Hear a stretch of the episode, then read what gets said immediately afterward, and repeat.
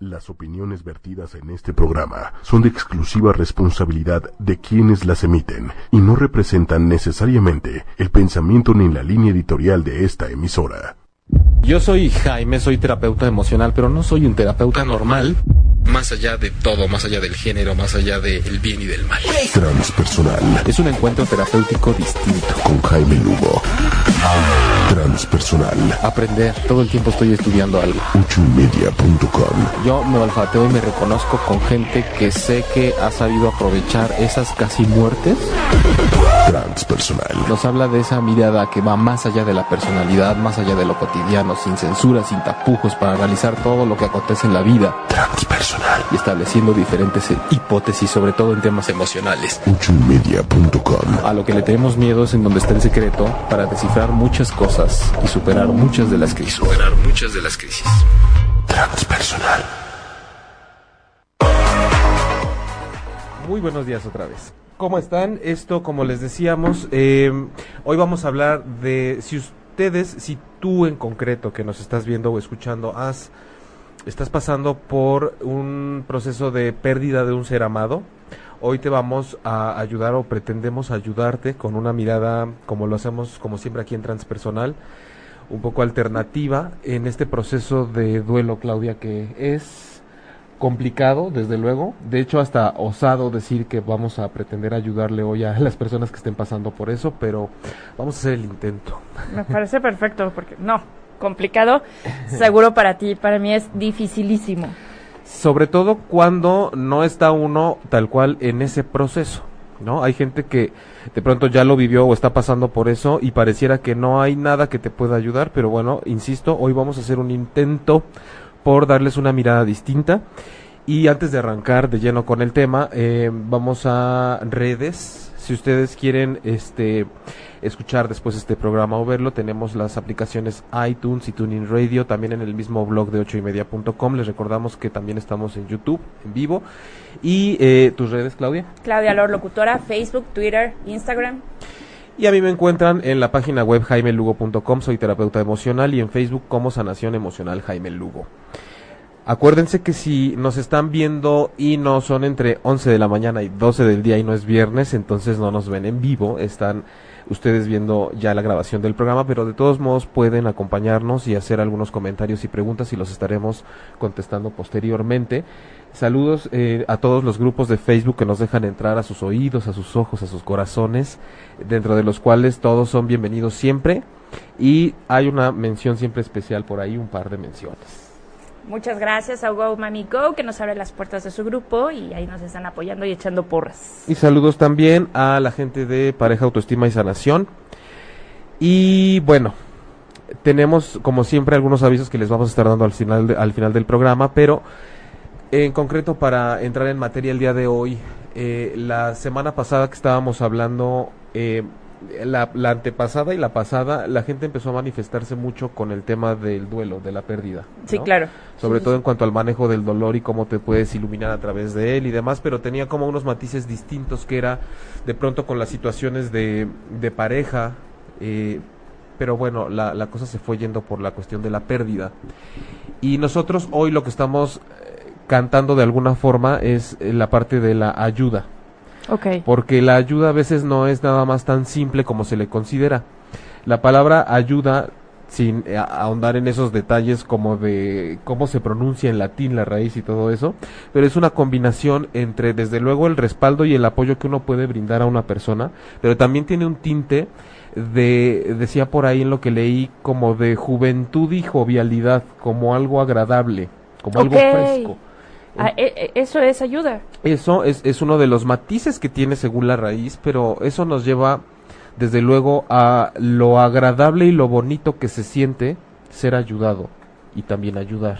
Ok, claro. o sea, ese Sí, sí, sí, respaldo. sí. Cuando hablamos, por ejemplo, de respaldo, eh, qué bonito puede ser cuando uno está respaldando a una persona en algo que no significa hacer más que aquí puedes recargarte ahorita. Es, es esta pared ¿No? donde te puedes recargar, descansa, o este silloncito de descansa, es agradable, Exacto. te apapacho, te... Puedes ocuparte solo en ti en este momento. Ok. ¿no? Yo, yo, eh, te puedes recargar en mí y además eso implica cierta sensación de bienestar para ambas partes, lo cual vamos a estar hablando también porque eh, es es complicado acompañar a una persona que está pasando por un proceso de pérdida de un ser amado.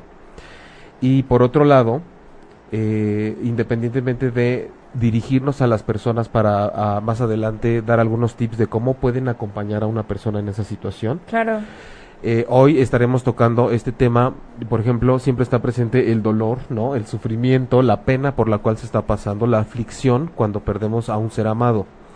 Lo que les queremos decir en esta ocasión es que eh, la, la pérdida implica un montón de cuestiones, no nada más como solemos llevar el tema acá, eh, de la parte emocional, de la parte espiritual, de la parte del alma, desde luego que están pasando cosas a nivel fisiológico, a nivel neuronal, no digamos holísticamente, cuerpo, mente, espíritu, emociones, energía. Y yo quiero partir hoy de decirles eh, sobre todo si nos están escuchando, y nos están viendo y están pasando por ese proceso, vénganse, jalen gente para acá, compartan el programa porque puede servir incluso como una guía. Cada programa, si lo han visto, es como una conferencia, como una terapia grupal que les puede servir y estarla repite y repite y repite. Entonces, eh, manifiéstense y díganos cómo se sienten, cómo le hicieron, si pasaron en algún momento por un proceso de duelo, de pérdida, o qué es lo que quieren saber, o cómo es que es la parte que no están sabiendo manejar del todo aunque tenemos que partir de que cuando un ser amado, un ser amado nos nos deja, porque así es como lo tomamos, que nos dejó. Sí, claro. Cuando realmente, pues sí, falleció, pero lo, lo primero, por lo que empieza el dolor, es que me dejó. Eh, es que... Y volvemos a traer los reflectores hacia nosotros. Sí. Y, y, justo hoy es la oportunidad para darnos chance de eso, además.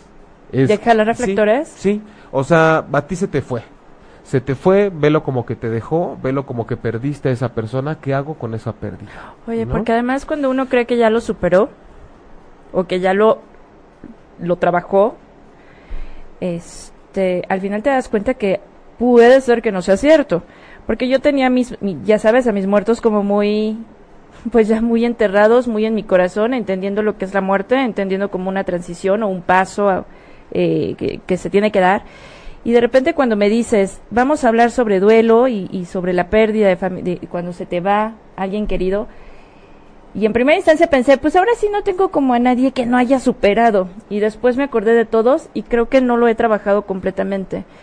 No, el duelo o el, el periodo de duelo, ¿cuánto tiene que durar o cuánto tiene que ser como lo normal para que Qué bueno que preguntas eso, porque en primera instancia siempre que hay una pérdida importante y el lapso de tiempo que ha pasado es relativamente corto, o esta persona la sentimos en una posición en la que pues sí duele, pero no importa, vamos adelante, tengo que salir de esto y casi casi como que no pasó nada, o tengo que retomar mi camino inmediatamente, no está habiendo un proceso natural y sano de resanar y subsanar la pérdida.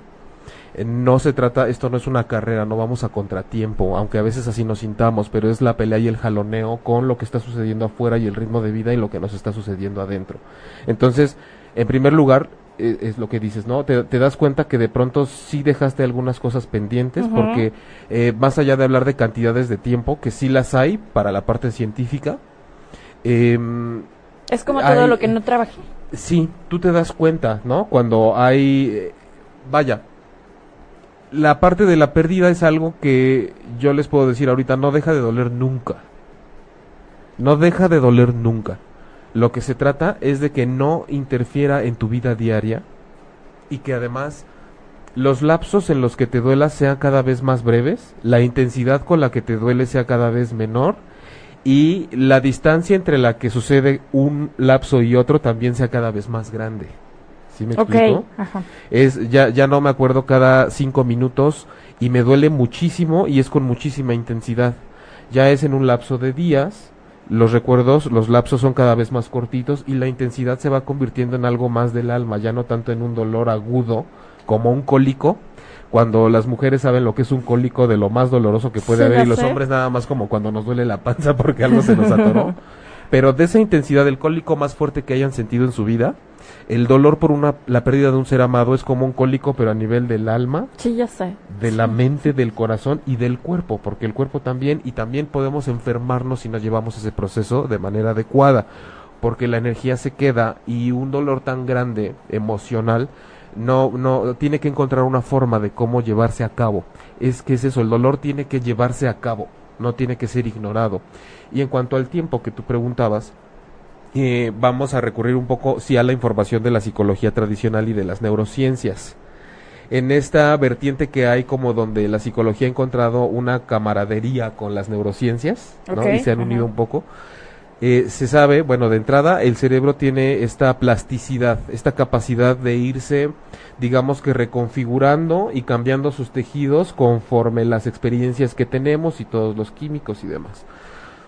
Cuando hay una pérdida, ¿qué pasa? Quiero que pongas atención porque esto es parte de la explicación que estamos empezando a dar hoy para que te entiendas, para que comprendas y seas compasivo contigo mismo, contigo misma y sepas el proceso por el cual estás pasando y te entiendas a nivel cerebral, pero también espiritual y del alma.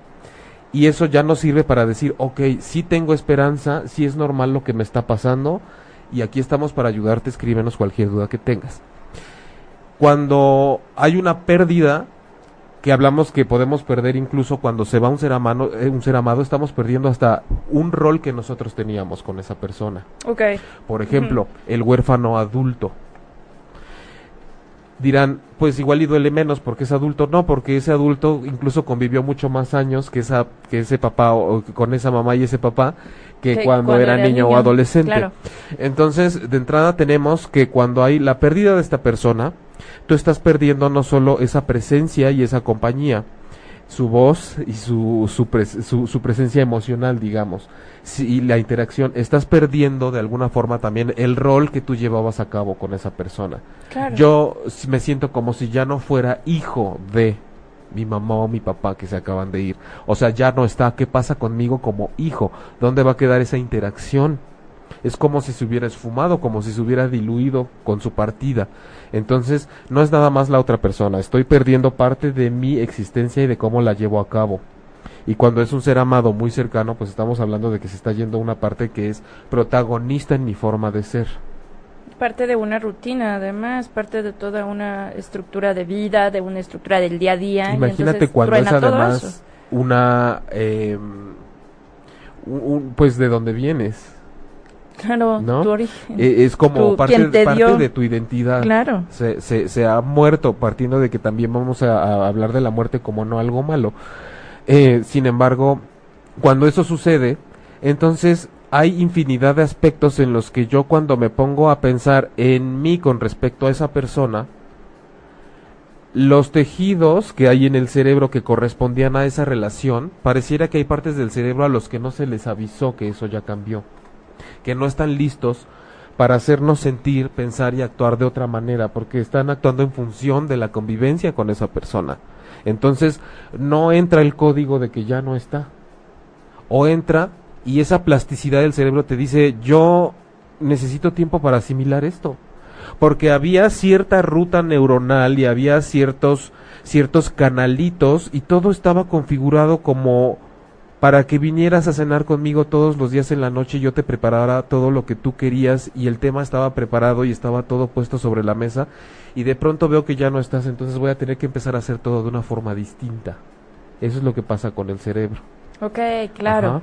Entonces todo ese tejido es como si de pronto estamos haciendo literal un tejido. Porque así nos gusta, porque así es, porque así ha sido toda la vida y de pronto todo se acaba. Y no es solo que tengas que empezar a hacer uno nuevo, sino tienes que empezar a deshacer el que ya traías. Te tienes que empezar a echar para atrás. Sí, claro. Desde empezar a deshilar para volver a... Entonces, de entrada, ya sabemos, tenemos como esa, eh, muy justificada esta parte de el, el dolor que se puede sentir, el tener que destejer lo que ya estaba hecho, si es que quiero tener un espacio para dar bienvenida a lo nuevo en mi vida.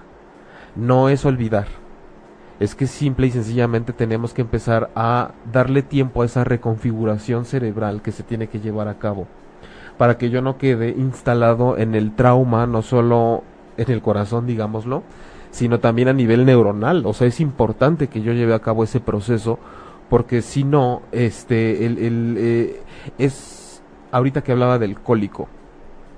Cuando nosotros no damos chance y no nos soltamos a esa pena que está sucediendo. ¿Qué pasa cuando una mujer está embarazada y ya está en labor de parto y vienen los cólicos y las contracciones cada vez más fuertes? Lo primero que te dice la sabiduría, la ciencia y hasta la intuición es no luches con ese dolor no luches porque puede sí, ser claro, porque te duele más, por supuesto. La única que va a sufrir más eres tú. Sí. Y cómo te acompañas. la, la, cuestión con el dolor, con el dolor que nosotros pasamos en una pérdida, que se puede, eh, eh, se, se, puede parecer a, a, una parte de cuando hay un alumbramiento, porque creo que el alumbramiento también es un suceso como lo más parecido que hay a la vida y a la muerte juntas. Sí, por supuesto. por, por eso es un alumbramiento, ¿no? Es que hay que colaborar con el dolor, no pelearnos con él. Por eso, si nos escuchas y estás pasando por un momento así o viene fresquecita tu experiencia, paso uno, tengo que colaborar con mi dolor, no pelearme con él. Colaborar con él. Es decir, hablamos del parto para quien no lo ha tenido también. Es, es una situación en la que sabes que hasta te dicen tienes que respirar de cierta manera no, no, no, no puedes luchar porque si no viene algo peor. El dolor que tú estás sintiendo es algo natural, no puedes tener un alumbramiento sin que duela. Por eso la premisa que les decía también desde el principio es, tenemos que saber y meternos en la cabeza que el dolor no va a desaparecer. El dolor no desaparece. Pero también tenemos que meternos muy bien que como premisa al lado de esa que el dolor no es malo la sensación se puede ir diluyendo hasta el grado de ser una especie de nostalgia y un dolorcito, pero no se va. Pero entonces, a ver, el dolor no se va, te va, va, va, a seguir ahí, se convierte en nostalgia, se convierte en este suspiro cuando te acuerdas, ¿no? Pero significa, pero cuando llegas a suspirar y decir, ay, en mi caso, sí extraño a mi amiga, sí me está haciendo mucha falta en este momento, pero ya no me duele que no esté ya entiendo que por X y Z no tiene que estar y tengo que continuar sola. En ese momento ya me puedo sentir, eh, digamos, curada de este dolor. Eh, digamos que en vez de cura yo hablaría como siempre aquí de sanación, de ver, sanar. Yo todavía hay noches donde yo le lloro, ¿sabes? O sea, donde yo abro la ventana y digo, carajo, en este momento podía haber corrido y decirte, me pasó esto, ¿no? Abrázame o pégame, pero quédate presente. Y hay noches donde todavía le derramo lágrimas y noches donde digo, donde estés, estás perfecta, ¿no? Desde allá, cuídanos, ¿no? Échanos la mano. O sea, cuando es, cuando cuando le lloro le lloro con mucho dolor. Y cua, y estoy en este sabes en este punto medio entre entre decirlo ya lo superé y entre decir no la neta es que me sigue doliendo muchísimo porque además fue hace poquito tiempo. Septiembre. En septiembre yo, yo creo que cuando hay que tener mucho cuidado también cuando hablamos de si una cosa como estas ya la superamos, porque a veces superarla significa como si fuera una barda que ya brinqué. Ok, claro. Entonces hay que saber que es una experiencia que va a ser nuestra compañera y que no está mal llorar cuando nos acordemos de eso. Ahora, todavía no digo lo del tiempo, porque también van relativamente seis meses, más sí, o menos. Más o menos. Hablando de estas partes, estos surcos del cerebro y de esta plasticidad y todo eso, porque te va a servir para lo que me preguntaste, las neurociencias dicen que llevando un proceso en el cual nosotros colaboremos con el dolor, más no nos pelemos con él, esta configuración y este entretejido cerebral, aproximadamente con un impacto de ese tamaño, tarda aproximadamente dos años, okay. en el cual tú puedas llegar a decir, no me ha dejado de doler, pero vivo en paz con ese dolor. Ok. Que, que, es posible. Mucha gente dice, ¿cómo voy a estar en paz si me duele? Puedes no, estar en paz con un dolor.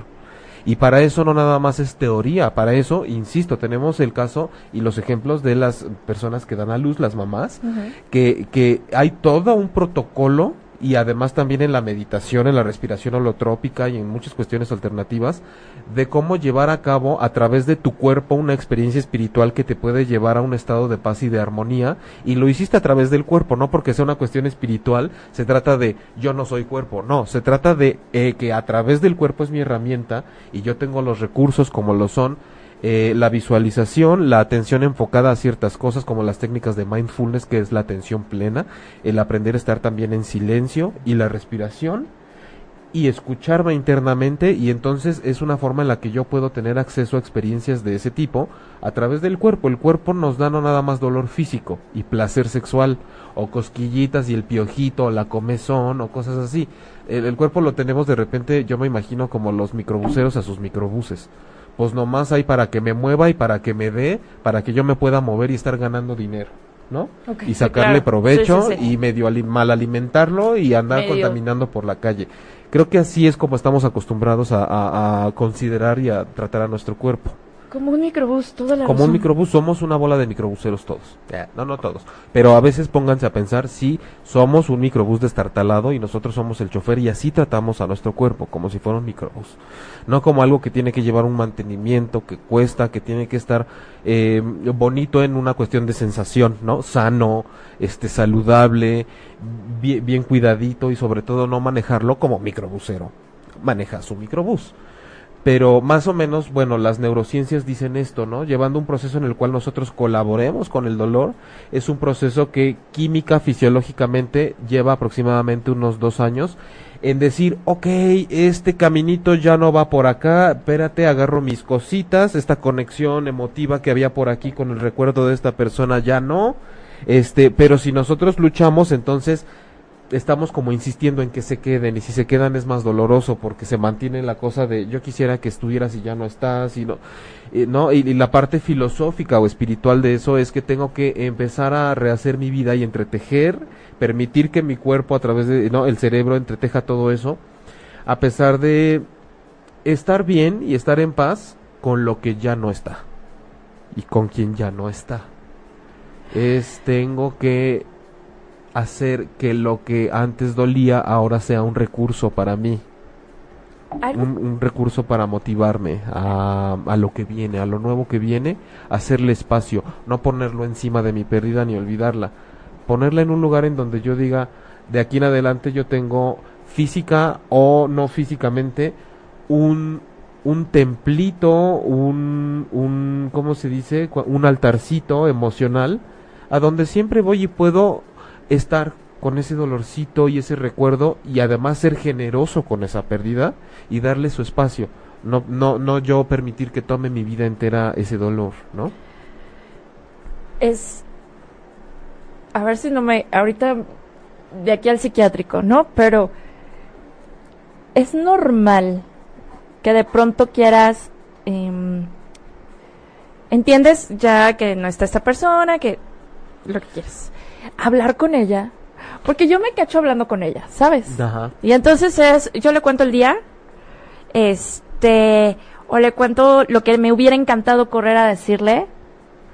Obviamente no me contesta, digo, tampoco es como que escuche voces, pero, pero me cacho hablándole, ¿no? O sea, me cacho contándole, o decía, ay, fíjate que, que- que ojalá estuvieras aquí, ¿no? Sí. ¿Por qué? Y entonces, uy, empiezo a ir cuento y cuento y cuento y cuento, me sirve como desahogo.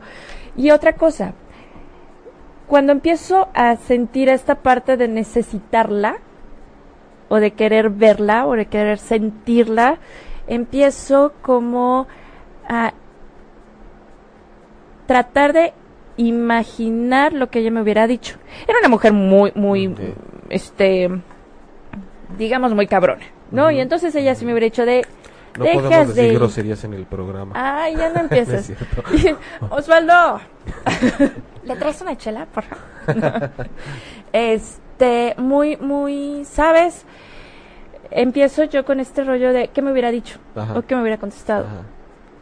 Y así de no llores, párate, este, eso no se hace, no se dice, Mira. no te dobles, no nada. De alguna forma, ahora que, que dimos la cara, ¿no? Muy generalizada de la neurociencia, de la psicología, del proceso que se vive, de que sabemos por qué es un impacto, qué pasa a nivel del cerebro y cómo es que esa colaboración que tenemos que hacer con lo que nos está sucediendo impacta en la parte neurológica y por qué es importante esperar a que suceda.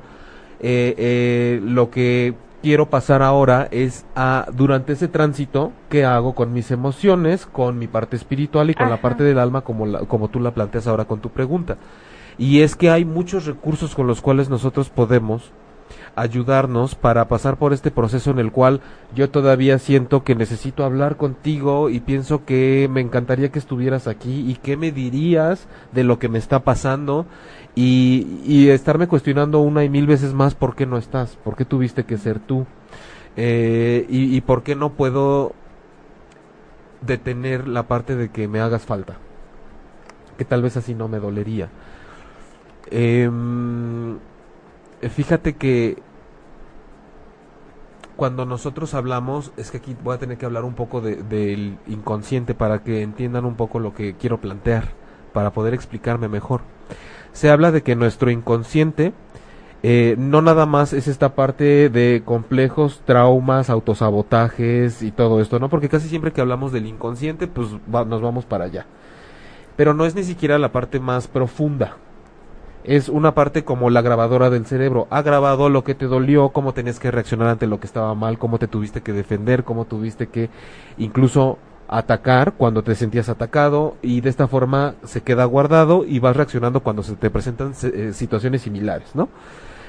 Pero con esta analogía quiero ver si puedo llegar a la explicación clara y que nos pueda ayudar también en un proceso de pérdida de un ser amado. el agua de manantial. El agua de manantial se conoce como la más pura que puede haber en el planeta. Sí, claro eh, sin tener tampoco la información exacta, porque creo que depende de cada salida de agua de manantial, viene desde muy profundo, desde muy, muy, muy profundo. Y parte de lo que hace, o mejor dicho, lo que hace que esa agua sea la más pura que se conozca hasta la fecha, es que va pasando en su emerger, casi casi desde el centro de la Tierra, por un montón de filtros, piedras, por rocas, por un montón de capas de muchas cosas que no solo la filtra, sino la va dotando de muchos nutrientes y minerales, que eso hace que llegue como lo más puro, como si fuera la sangre de la tierra, ¿no? Claro. Entonces, estamos hablando, si lo comparamos con el inconsciente, que esta parte que está eh, no tan profunda, que es en donde se puede encontrar el agua sucia, las rocas que van limpiando la que viene de abajo, es lo que nosotros tenemos como los traumas, los autosabotajes, todo eso. Pero la parte más profunda nuestra, llamémosle el alma, es un inconsciente al cual nosotros podemos tener acceso, que es como la parte se considera neonata del ser humano, la no nacida, la que no necesita nacer en carne. Okay. Es esta parte que puede ser testigo de lo que nos está pasando, la parte más misericordiosa y compasiva de nosotros mismos para nosotros mismos. Por eso a veces cuando queremos hacer un trabajo de introspección para sanar la pérdida de un ser amado, nos vamos a los recuerdos de cuando estábamos chiquitos y estábamos con esa persona, de nuestros mejores momentos, y eso nos hace sufrir más todavía, porque nos estamos yendo nada más a la parte de mi personalidad, de cómo me comportaba, me quería, la quería, lo quería, me crió, era mi mamá, mi papá, toda una historia de vida pero no nos vamos porque no tenemos la guía adecuada para irnos a esa parte nuestra como simplemente un ser que existe. Esa parte neonata, a lo que voy es que nace el cuerpo y muere el cuerpo. La otra parte esencial de nosotros no nace ni muere. Permanece. Permanece. Si nosotros empezamos a integrar, eh, tú, tú, tú que nos estás viendo y escuchando, eh, para que puedas llevar a cabo un proceso de vivir en paz con tu duelo y ayudar a esta plasticidad que necesita reentretejer todo tu sistema neuronal y poder estar en paz con esa pérdida, eh, necesitas cambiar la forma en la que ves la vida también. No puedes seguir teniendo las mismas consideraciones, porque si no simplemente te vas a resignar. Resignar es con todo y como me sigue doliendo y lo mal que me parece y lo mal que me pone, y así con como no me deja seguir con mi vida, pues está bien, ya me resigné, así va a ser, ni modo. Entonces no es tanto hablar de resignación, tengo que empezar a incluir otras formas, otras miradas, de saber que esta persona que ha fallecido, dejó el cuerpo, el cuerpo fue lo que nació y el cuerpo es lo que se ha ido. Y en este proceso de dos años que marca la, neurociencia, la neurociencia tengo que llevar uh, un, un tratamiento que me ayude a, a regresarme a la costumbre que yo tenía del cuerpo, de la presencia. Porque cuando me decías de tu amiga, yo quisiera que estuviera aquí, yo le platico lo que me pasó, y eh, yo creo que ella me diría esto, yo te diría es que hay formas totalmente de que ni siquiera necesites contárselo. Ella sabe todo lo que está pasando. Ella, incluso a través de lo que tú puedas, ella seguramente me diría esto y demás. Eh, hay, hay, formas de, de, de, comunicarnos de pronto con esa energía, con esa presencia que queremos, ¿no? Claro, por supuesto. Hablando del inconsciente, como les decía, que una parte del inconsciente más puro y más profundo que tenemos, que esto lo planteó Carlos Jung, uh -huh. Carl Jung, ¿no? Car Carl. Charlie, casi le digo. eh, no es nada más esta parte de lo que a mí me pasó y se quedó grabado y me duele. Es, va más allá, es nuestra esencia más profunda y es un inconsciente que está al pendiente de nosotros. El neonato, el que no ha sido tocado, el más puro, y también lo podemos considerar o llamar como esa partícula del todo que yo también soy. Esa parte de Dios que yo soy. Okay, esa claro. parte del universo que yo soy esa partícula que me da vida es mi inconsciente más profundo y puro y se va haciendo con capitas conforme tengo cuerpo, experiencias, emociones, ego, dolores, sufrimientos, personalidad y demás. O sea, somos una chispa divina. Somos una chispa cubierta por un montón de envolturas que son en las que solemos movernos nada más. La parte de la chispa, pues no la tocamos, no nos vamos para allá porque no creemos en ella. Y, y, y nada más falta pues que confiemos un poco más en eso para que podamos emprender un proceso de poder vivir más en paz con las cosas que nos suceden.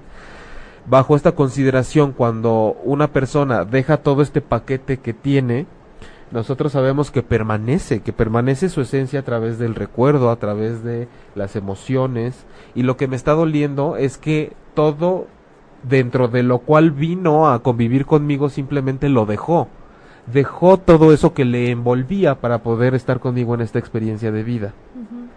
Entonces, lo más esencial, lo que yo más extraño, que es el sentir el amor de esa persona, es poder seguir sintiéndolo, ya no de esa persona, porque persona es carne, hueso, cerebro, es siento el amor incondicional de tu ser al lado mío todo el tiempo. Eso nadie me lo va a poder arrebatar no necesito el cuerpo para poder sentir tu amor y que tú sientas que yo te amo profundamente y que esto no se acaba nunca. Porque yo todavía no dejo todo ese gran paquete dentro del cual estoy. Entonces tengo mucho más herramientas también para estarme acordando de ti y tengo la capacidad de que me duela y de sentir que está mal y de que ya no quiero estar pasando por esto. Pero algo muy dentro de mí, lo que yo realmente soy, sabe que aquí estamos los dos, pero yo estoy dentro del cuerpo y tú todavía no. Esto es un camino que se ofrece al cual ustedes pueden recurrir mientras están pasando por este proceso a nivel de cuerpo, adaptación, me acuerdo, me duele, mi cerebro necesita adaptarse. Eh, obviamente lo que se plantea aquí es a nivel teórico. Todo esto de lo que estamos hablando es un proceso por el cual, eh, el cual se le recomienda a la gente cuando pasa por la pérdida de un ser amado, que tiene que atenderse a nivel de buscar la compañía adecuada, buscar una terapia, buscar unirse a algún grupo, porque todos los días hay gente que estamos pasando por esto todo el tiempo. Oye, bueno, y ahorita hablamos como de esta parte del acompañamiento y de lo que te dice la gente Ajá. cuando cuando tienes pérdidas, pero ¿qué te parece si saludamos a los que están ahí? Ok. Pero antes de que yo empiece a llorar. Miriam Ruiz. Para mí como que estás a punto de reírte, más bien. No, estoy a punto de llorar, pero me río de nervios. Miriam Ruiz nos manda saludos. Luis Roberto Hernández, saludar, ya. Luis Miriam Roberto, Ruiz. hola en línea, hola en persona. Tenemos al Lencho aquí del calabozo, ¿se acuerdan? este, hola Lencho. María Séptimo, hola chicos, buenos días. Hola María. Hola María. Marcos Antonio, ay Marcos, un beso. ¿Por qué se habla del dolor como algo negativo?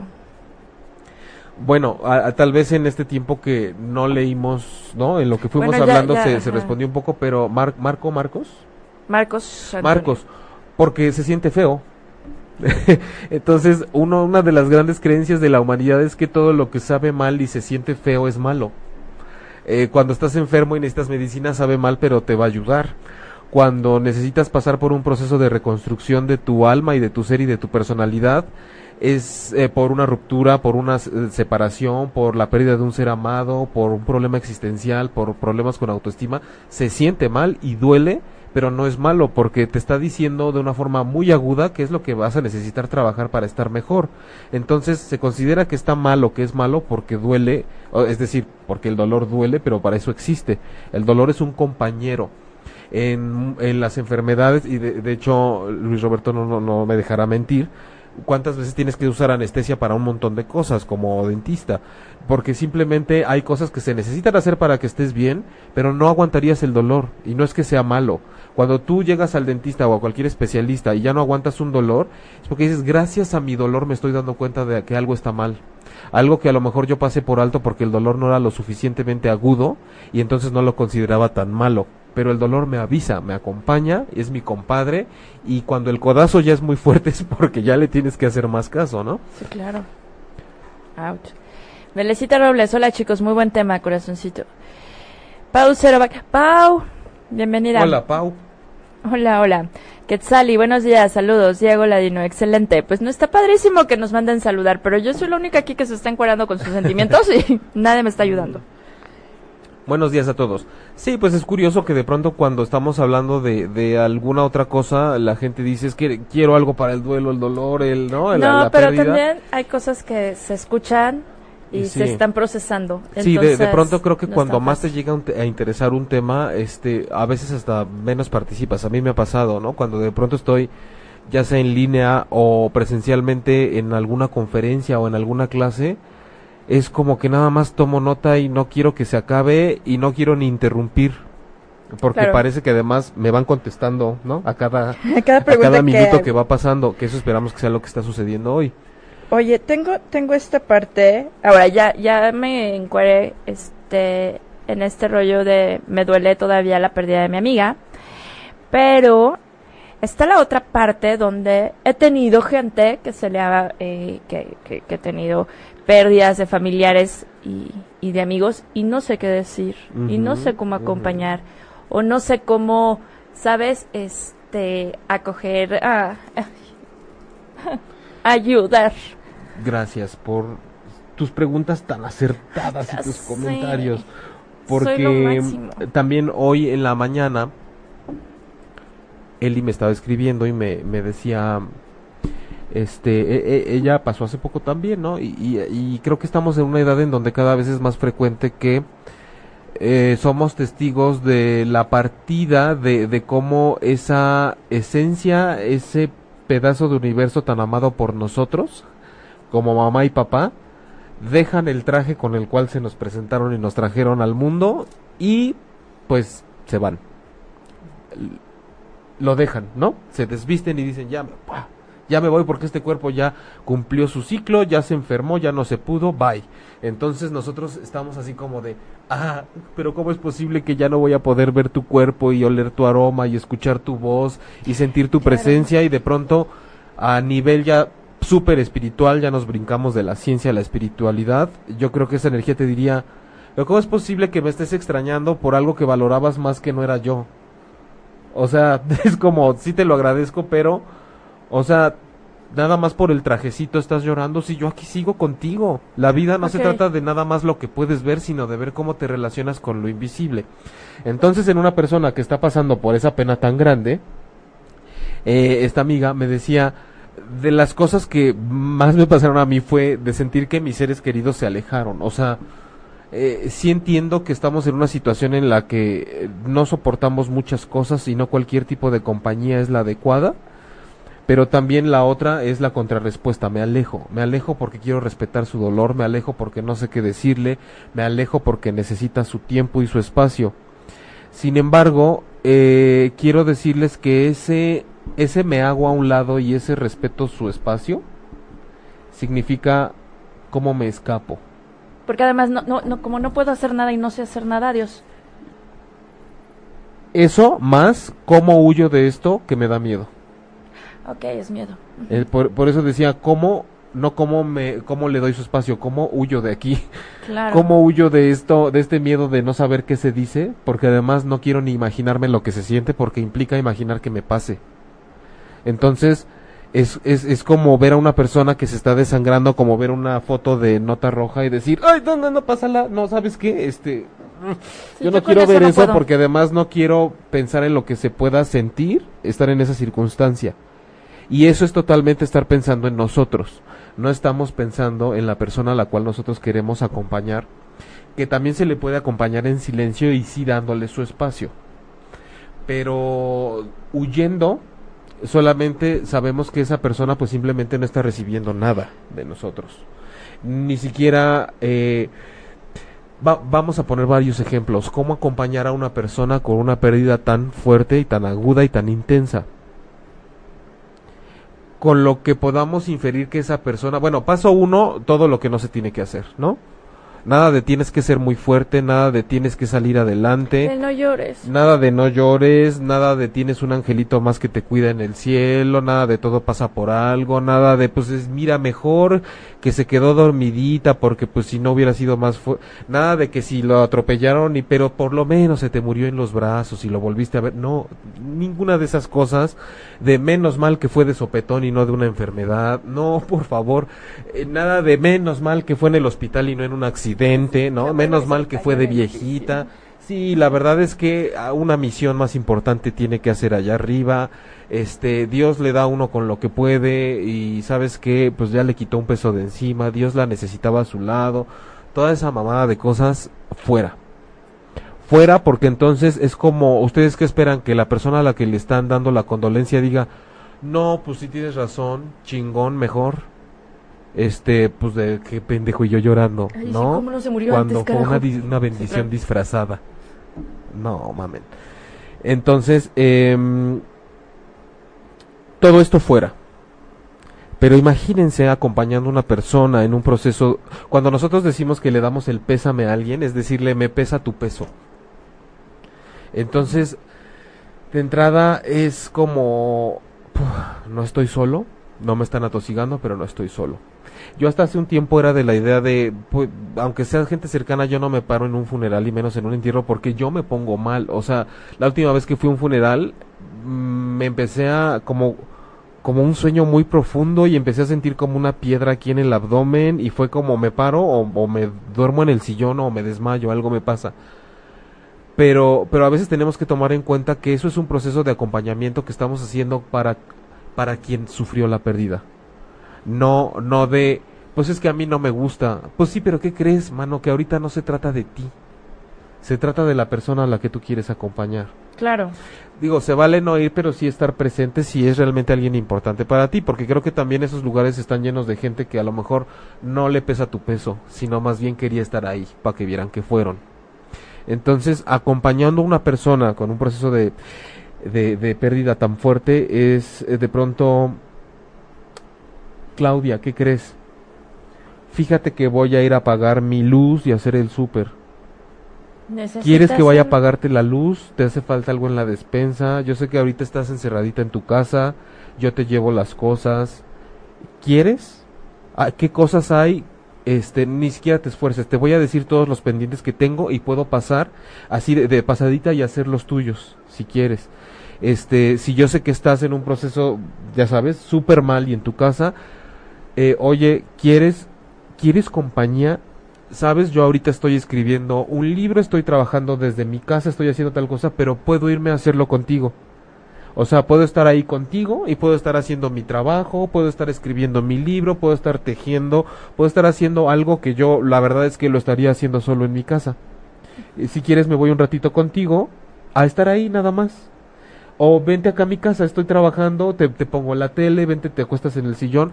No tenemos que platicar de nada. Si necesitas esa compañía, por lo menos dime y sabes que hay cosas que yo puedo ir a hacer a estar junto a ti, por ejemplo.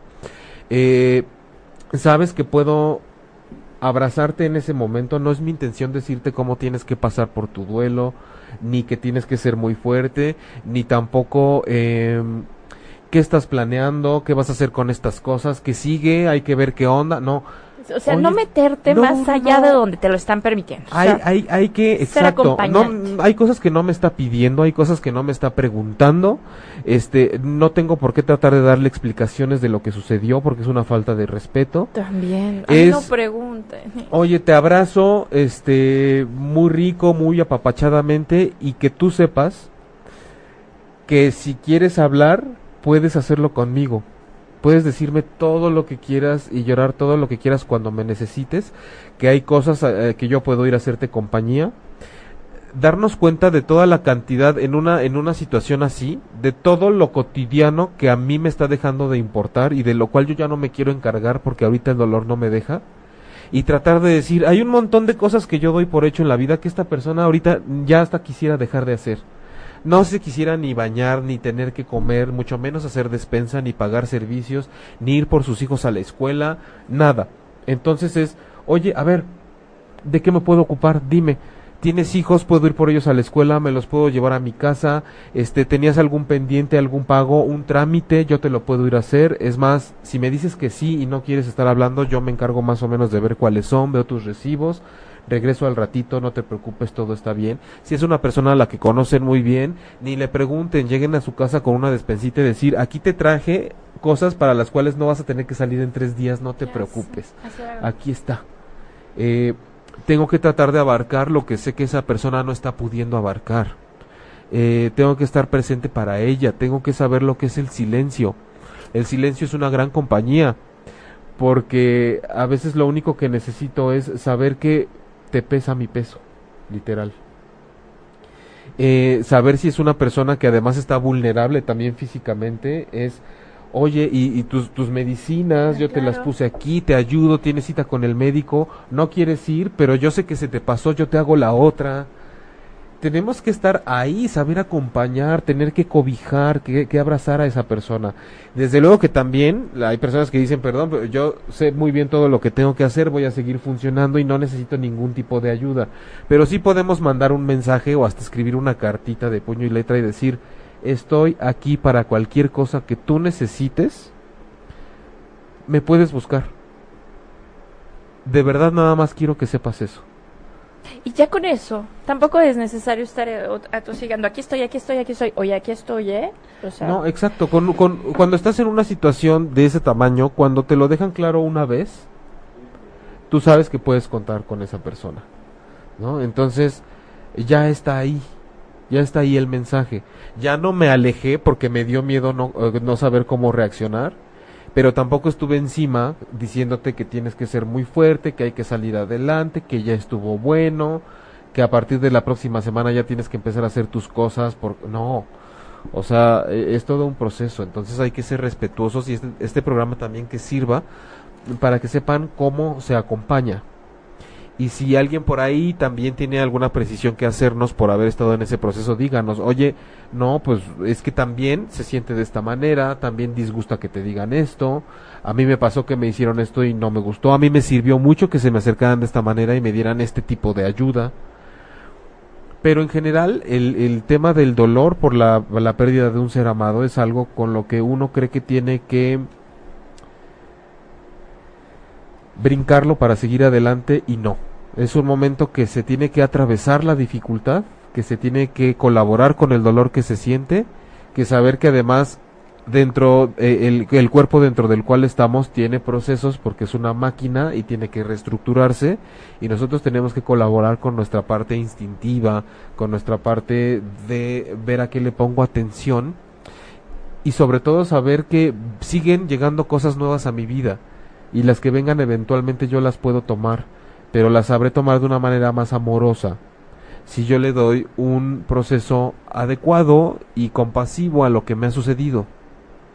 Y sobre todo integrar esta parte de yo puedo hablar con, eh, con, con esta presencia, es, eh, sabe lo que me sigue pasando. Te siento todavía. Este, cuando hablaba del inconsciente también se considera que así como aquí decimos que las emociones son el lenguaje del alma, los sueños son el lenguaje del inconsciente.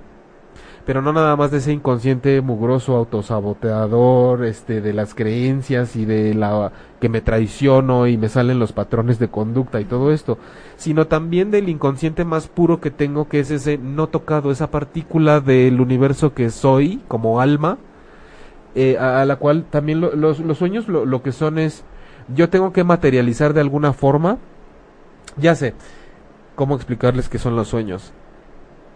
Yo estoy eh, comiendo de la vida durante el día, ¿no? Come y come y come experiencias, interacciones y todo eso. Y de todo lo que yo como y de cómo lo voy digiriendo en la noche, los sueños me dan su opinión de lo que yo comí. Es como esa parte mucho más profunda que llega y te dice, ¿sabes qué opino de todo lo que pasó en el día y de todo lo que ha estado pasando últimamente? Pero que no te podía decir porque estás en un estado consciente, entonces me tengo que esperar a que te duermas para decirte todo lo que yo opino y cómo es que estuvimos digiriendo todo lo que tú te has estado comiendo, como comida, una analogía, una metáfora, de todo lo que te ha sucedido. Entonces es como un proceso digestivo que llevamos a cabo cuando estamos dormidos. Y entonces el sueño te dice esto como que así, esto sí, esto no, esto por acá, esto por allá, de todo lo que está pendiente y de lo que está guardado. Entonces también es una parte mediante la cual con un proceso terapéutico nosotros podemos tener ese acceso a información que nos va a ayudar a que eso que dolía sea un recurso. Oye, ya este respecto a este tema, Belecita Robles dice, a mí me pasó algo muy raro cuando murió mi ser querido. La soñé y se despidió de mí en el sueño. Yo lo tomé como un mensaje de despedida porque fue muy dolorosa su, su pérdida y la soñé exactamente como era y haciendo lo que ella más ama, coser ropita. Y me desperté llorando porque sabía que era tiempo de dejarla ir, porque ella está en un lugar mejor. Belecita Robles. Belecita, y yo creo que ya para cerrar el programa, porque... Osvaldo dice que no te preocupes. Belecita, es, es muy lindo lo que nos dices, porque yo quisiera, si es que no fue así, que tú tomes este sueño de verdad como un canal de comunicación que se abrió. Si bien hay gente que desde la parte científica diría, claro, pues el cerebro te manda las situaciones que tú quieres vivir y entonces es la forma de elaborar ese deseo y se te presenta en un sueño. Por otro lado, yo tengo ejemplos múltiples como ese de gente que incluso en el consultorio porque trabajo también con mucha gente que va por pérdida y lo que me dicen es, te lo juro que pasó y me tocó el pelo, o sea, fue mi mamá, me agarró el pelo, me lo acomodó y yo cuando abrí los ojos sabía que no estaba dormida porque además porque además si era como de verdad se me había venido un, un, un, pedazo de pelo aquí a la mejilla, ¿no? O sea, sí se me había movido y justo en el momento en el que yo sabía que no estaba profundamente dormido, dormida y esa persona estaba y, literal abrí los ojos y era como alguien acaba de quitar su mano de aquí, ¿no? Cosas de ese tipo. Entonces, si esto eh, demostrado científicamente se llega a reconocer como un proceso nada más cerebral, de todos modos la espiritualidad consiste en tomar esa experiencia como algo que te puede ser, que puede ser para ti un recurso que es útil para atravesar esa dificultad. ¿Sí me explico? Así sea pura sugestión o sea algo real, es una herramienta que te está sirviendo para atravesar ese proceso de duelo. O sea, es útil en tu vida, te está hablando del contacto que tú puedes tener tú nada más con ese ser querido. Aquí, como transpersonal, lo que yo propongo y el enfoque que tenemos es, desde luego que, que a, a, título personal incluso, que yo sí considero que hay un contacto porque eso somos, somos esa energía y lo, y lo que se va es el cuerpo. A ver, yo he visto, yo puedo decirte que puedo percibir, percibir energía, este, soy sensible en ese aspecto. Y yo sí te puedo decir que Gaby ha estado, eh, bueno, que mi amiga ha estado en mi casa. Ok. ¿No? Soy yo, es producto de mi imaginación, está, no está. Eh, este, me van a mandar, a, ya está la camisa de fuerza aquí. ok, gracias Osvaldo. ¿Cuánto? Cinco. Cinco, gracias. Mira. ¿Mm? ¿Vienen a grabar? Ya nos vamos. Ya, ya casi nos vamos. Qué grosero. Por eso te andan apagando la luz de la cabina. por eso viene, ajá, hablando de... ¿Y sabes qué? Es, es la amiga de Claudia, que cada vez que viene, entra a cabina... No, que doce y media. No, ya Ok. vienen a... Ya son doce y dos. ya no sé qué fue broma y qué no, pero bueno. Todo Perdón, es broma estamos, con estamos, nego- estamos, estamos negociando aquí los ¿Cuánto tiempos, pero pues tenemos unos, unos minutos más. Yo, yo te diría en este caso, es que eh, ha- hay cosas que se escapan del conocimiento científico, como llamamos lo esotérico, ¿no? Que lo Sí. esotérico, en su significado de- de- es más menos como simplemente lo que escapa a lo que la ciencia no puede comprobar, lo que escapa al método científico Sí, sí, hay, sí, sí. hay cosas como, por ejemplo, voy a, voy a poner el ejemplo de la astrología, donde incluso astrólogos muy serios lo que dicen, a ver, la astrología no necesita ser comprobada por la ciencia. El día que la ciencia reconozca que hay una actividad real de los astros que se puede comprobar en la vida de la gente, ese día va a ser un triunfo para la ciencia. Sí, claro. Porque nadie está esperando a que vengan y te lo comprueben. La ciencia nunca va a comprobarles que existe la vida después de la muerte, o que hay reencarnación, o que no pasa nada. No, porque simplemente ese es un terreno que no nos corresponde como seres humanos. Hay cosas que no tenemos que esperar a que nos las comprueben. Yo lo que te diría, el cerebro es majestuoso, pero también existe un mundo que es el de la espiritualidad. Entonces que hay casos en los que desde luego puede ser una creación del cerebro y entre el- otros casos en los que de verdad son contactos y presencias reales y estamos más abiertos y somos susceptibles a ello. Yo lo que te diría es, no, no te está siendo útil de alguna forma lo que te está pasando de todas formas. Sí, Y- claro. Y, y aún así yo lo que te recomendaría es decir, no importa Claudia siempre y cuando a ti te conste que es algo que está sucediendo. Porque aquí estamos en el terreno de la vivencia. Hay quien dice, yo vi que pasó un señor y atravesó la pared y es un fantasma y nadie le cree y se ríen. Digo, ¿tu experiencia cambia porque la gente no te creyó? Si tú lo viste y sabes que fue algo sobrenatural, tu experiencia no tiene que cambiar porque los demás estén o no de acuerdo.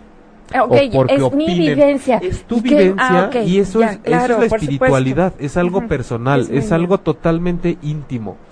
Eh, cuando uno tiene experiencias espirituales, eh, teniendo contacto con esa esencia que se fue a través de un sueño, cuando la gente se va a despedir, cuando te dan un mensaje, cuando sientes su presencia, cuando puedes oler su aroma, cuando no estás dormido ni despierto, pero sabes que vino y te dio la mano, cuando llega a pasar al- alguna cosa que se sale de los terrenos de lo tradicional y de lo normal y de lo que está autorizado que creamos, Es que es eso. Es que te está ocurriendo a ti. Ok. La, la, también mucha gente me ha preguntado eh, desde este enfoque cuál es la diferencia entre alma y espíritu cuando estamos hablando sobre todo de cómo puedo entender todo ese mundo cuando quiero estar en paz con la partida de un ser amado.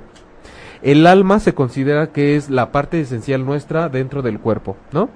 Como por eso decimos que es el viaje del alma con el cual nosotros estamos aquí y el alma está tratando de manifestarse, pero tiene como coprotagonista al ego y a la mente que te están diciendo controla, te están haciendo esto, defiéndete, mientras el alma dice como tranquilo, vengo a aprender, ¿no? Vengo a aprender, todo todo está bien, no hay problema. Entonces, el espíritu se considera esa parte esencial mía, la misma, pero en el momento en el que se puede conectar con algo superior Con ese esa cosa más grande que yo, eso a lo que yo me encomiendo, ese Dios en el que yo creo, eso que puede salir en un sueño y contactarse con alguien que ya se fue, eso que me hace tener una experiencia que va más allá de lo de lo ordinario, esa parte de mi vida que se amplifica a través de gente que tiene de pronto experiencias de, eh, cercanas a la muerte, los que tienen un sueño lúcido, los que a través de una meditación o de una actividad con el cuerpo pueden tener acceso a una experiencia que dices, me fui a tal lugar, estuve ahí, logré la paz espiritual y fue a través de una meditación, de un chikung, de un este tai chi, de, de, de un, un, un- arte, ¿no? Una experiencia física. Entonces, esa es la parte que nos hace espíritu. Y el alma es esa parte horizontal que nos, que anda aquí por la vida, pero encerrada en el cuerpo y con un paquete ahí de personalidad. Pero a fin de cuentas son partes esenciales, nada más es como con el rol que llevan el alma en la vida cotidiana o en espíritu al momento de conectarse con todo aquello que normalmente no podemos ver. Por eso la invitación de hoy también es, después de toda esta parte compasiva y de neurociencias y del duelo y del dolor, saber que tenemos esa opción de que nosotros esencialmente estamos en ese mundo, en el mundo del alma, en el mundo de la espiritualidad, y que venimos a esta vida principalmente a acostumbrarnos y adaptarnos a lo que es la parte material, a experimentarla. Y parte del experimentar la vida material va desde que pues mira nada más para tomar café todo lo que tengo que hacer. Ok, O sea, claro. un envase con colores, con químicos, con una tapa, con un cartoncito, con un ingrediente material. que está dentro, que además lo necesito porque le sirve a mi cerebro para despertarme un poco y al rato además voy a tener que ir a tirarlo al baño, ¿no? Eso es parte de la vida material, que además es, y además me costó dinero, que son unos papelitos que se inventaron aquí, que según tienes más, menos, según el trabajo que hagas, si eres bueno o no, si te gusta o no, cuántos te dan y cuántos papelitos hay en el mundo, depende de las reservas de oro que hay en las arcas de ciertos países, pero hay continentes donde la gente no come y hasta tienen un sopilote atrás esperando a que se muera porque no tiene papelitos. Así de absurdo es este mundo. Y, y así de absurdo como también acostumbrarme a que veo tu cuerpo, te toco, siento tu presencia, tu voz y si mañana me dicen que no estás, me voy a volver en un drama porque es como si me dijeran que me quedé sin dinero, que me que, que, que no puedo comer porque me muero a los dos días de que no pueda comer, que entre en shock porque no puedo tomar agua. Eso es experimentar la vida material, la vida física, el poder relacionarme contigo a través de tu cuerpo, de tu mirada, de tus ideas, de tu presencia de cada viernes y que de, re- de pronto yo dijera o tú, pues es que de hoy en adelante el programa ya ya ya no es Claudia o ya no es Jaime, pues tendrá que ser otra persona, pero primero voy a tener que hacer unos programas solos, porque no puedo tener otra persona de repente así nada más. Vengo a experimentar una ex- a experimentar una vivencia material y voy a tener que llevar a cabo un proceso en el cual primero primero acepte y pueda sentir que Claudia no va a estar. Que Claudia ya no es como yo la conocía, antes de que yo le pueda dar entrada a otra persona. Y no va a estar mal. Y aunque me llegara a doler y me llegara a sacar de onda y que diga yo, pues cómo es ya es que abunda de, pero si la vi ayer, ¿no? Sí, pero si estaba aquí en el Sí, programa pero ayer. si todavía hasta me mandó un WhatsApp. Eh, eh, pe- pero Me acaban de atropellar. ayuda, Ayuda. llamen una ambulancia. La dejé en visto. la dejé Hasta en me visto. llegó los dos palomitas. Sí, Oye. dije que dramático. Yo también te voy a extrañar mucho si es que ya no llego a venir. Pero Osvaldo dice que es hora de despedirse Ok. y que el programa llega a su fin. Tendrán que, que- ah, vivir con la pérdida de, De este nuestra, este con nuestra ausencia para de aquí hasta dentro de una semana. De verdad, a lo mejor yo creo que hacemos una segunda parte porque yo siento que es un esfuerzo y de voluntad y amoroso muy grande y, y que apenas alcanza uno a llegar a cómo se siente la gente. Eh, yo no sé si les haya servido, no espero de todo corazón que sí y si no vuelvan vuélvanselo a echar y este y ojalá ah, podamos haberles aportado aunque sea una mirada distinta y que consideren toda esta parte de entender lo que conlleva un duelo, lo que conlleva una pérdida y todo lo que también está en mis manos y lo que no. El dolor no es malo, recuerden, los queremos mucho. Los vemos el próximo viernes a las 11 de la mañana. Recuerden que estamos en jaimelugo.com para terapia individual en el 55 18 18 81 87. Que también encuentran a Claudia Lor en redes. Claudia Lor, locutora, Facebook, Instagram, Twitter. Y que también encuentran a Luis Roberto Lencho, si quieren un dentista, ya nos saludó desde allá. Este Clínica Dental 1050, Clínica Dental así lo encuentran en el, 1050 en el sur de la Ciudad de México. Sí, guapa. Y este, muchas gracias Osvaldo, muchas gracias ocho y media. Recuerden que esto lo pueden ver en el podcast, iTunes, Tuning Radio, ocho y media.com, YouTube. YouTube.